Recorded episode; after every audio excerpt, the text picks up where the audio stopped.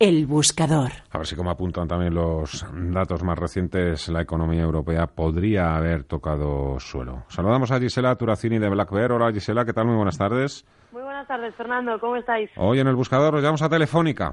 Telefónica nuevamente os la traemos hoy eh, al buscador. Sabéis que hace unos meses la compramos, deshicimos, volvimos a comprar. Mm. Y la verdad que te diría, Fernando, que por técnico, hablando un poquito del técnico, ha completado la semana pasada, como sabéis, eh, una pauta de continuación que vemos en forma de triángulo ascendente, ¿no?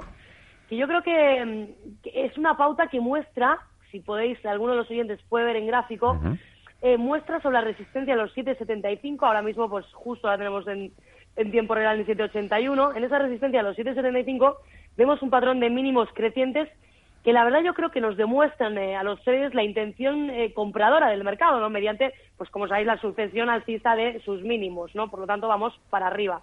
En ese sentido, te diría que, esa zona de resistencia para mí está actuando como freno en la cotización, ¿no? Pero, y una vez yo creo que se completen las ventas sobre los 7,75 que te estaba comentando, eh, yo creo que va a reanudar su movimiento direccional, pero bueno, siempre es un análisis y mi opinión, evidentemente, no tenemos la bola, pero la vamos a operar. Por lo tanto, eh, además, otras cositas que hemos estado viendo hoy en el morning meeting con, los analistas, ¿no? Vemos cómo se está completando en gráfico semanal, si cambiamos, eh, sobre un patrón de cambio de tendencia primario, ¿no? Entonces esto, Fernando, nos da todavía más fiabilidad al patrón que os comentaba técnico, ¿no? Muchas veces que entramos por fundamental, otras por técnico, otro como muchas veces nos dices tú, ¿no? Buscamos ese momento y valor.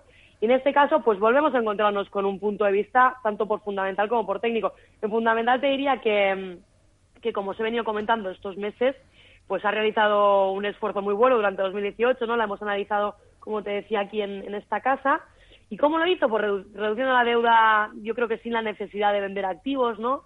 Lo que siempre es una excelente noticia para, para el mercado, que ve también cómo en tres años Telefónica, pues hemos visto, ha reducido la deuda al mismo nivel que se esperaba cuando se truncó la venta de, O2, no sé si recordáis, ¿no? Por lo tanto, esta semana eh, también hemos visto ganando en los tribunales eh, un litigio con Hacienda, que también es muy positivo para ellos, ¿no?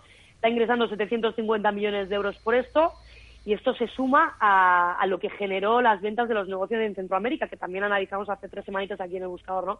Por lo tanto, eh, yo creo que en el proceso de desendeudamiento que os comentaba, el buen ritmo técnico y, esa visibilidad que vemos mejor al negocio, ¿no? y aparte el litigio de esta semana, que es una buena noticia para ellos, eh, vamos a entrar, vamos a entrar, hemos entrado hoy, vamos a entrar en los precios actuales sin problema. 7,75 era el nivel que os decía que nos gusta, 7,25 el stop. Es muy sencillo lo de hoy, Fernando. Queremos que creemos hasta para mí. Hasta para mí. arranque y nuevamente vamos a estar dentro, así que siempre que podamos estaremos en el gigante. Este, este, es el caso. Stop en 7.25 para, para Telefónica. Gisela Turacini, y Black Bear, muchas gracias. Hasta otra, muy buenas tardes. Un placer, un abrazo. Inversión a fondo. Hoy en Inversión a fondo, Carlos Alosete de Finet. Hola, Carlos, ¿qué tal? Buenas tardes. Buenas tardes, Fernando. Nos llevamos hoy a Inversión a fondo un producto que además mm, como que ha captado mucho dinero, ¿no? En estos últimos, al menos en este arranque de año, el Santander Cumbre 2024. Esto es un garantizado, ¿no? Sí, Fernando, justo. Hoy os traigo un producto que, bueno, que normalmente no suelo hablar de productos de, entidades eh, financieras como tal, como, eh, como bancos, ¿vale? Y eso quiero traer eh, Santander Cumbre 2024 porque es uno de los fondos que, que más ha conseguido captar, pues como tú bien has dicho, durante los dos primeros meses del año, ¿vale?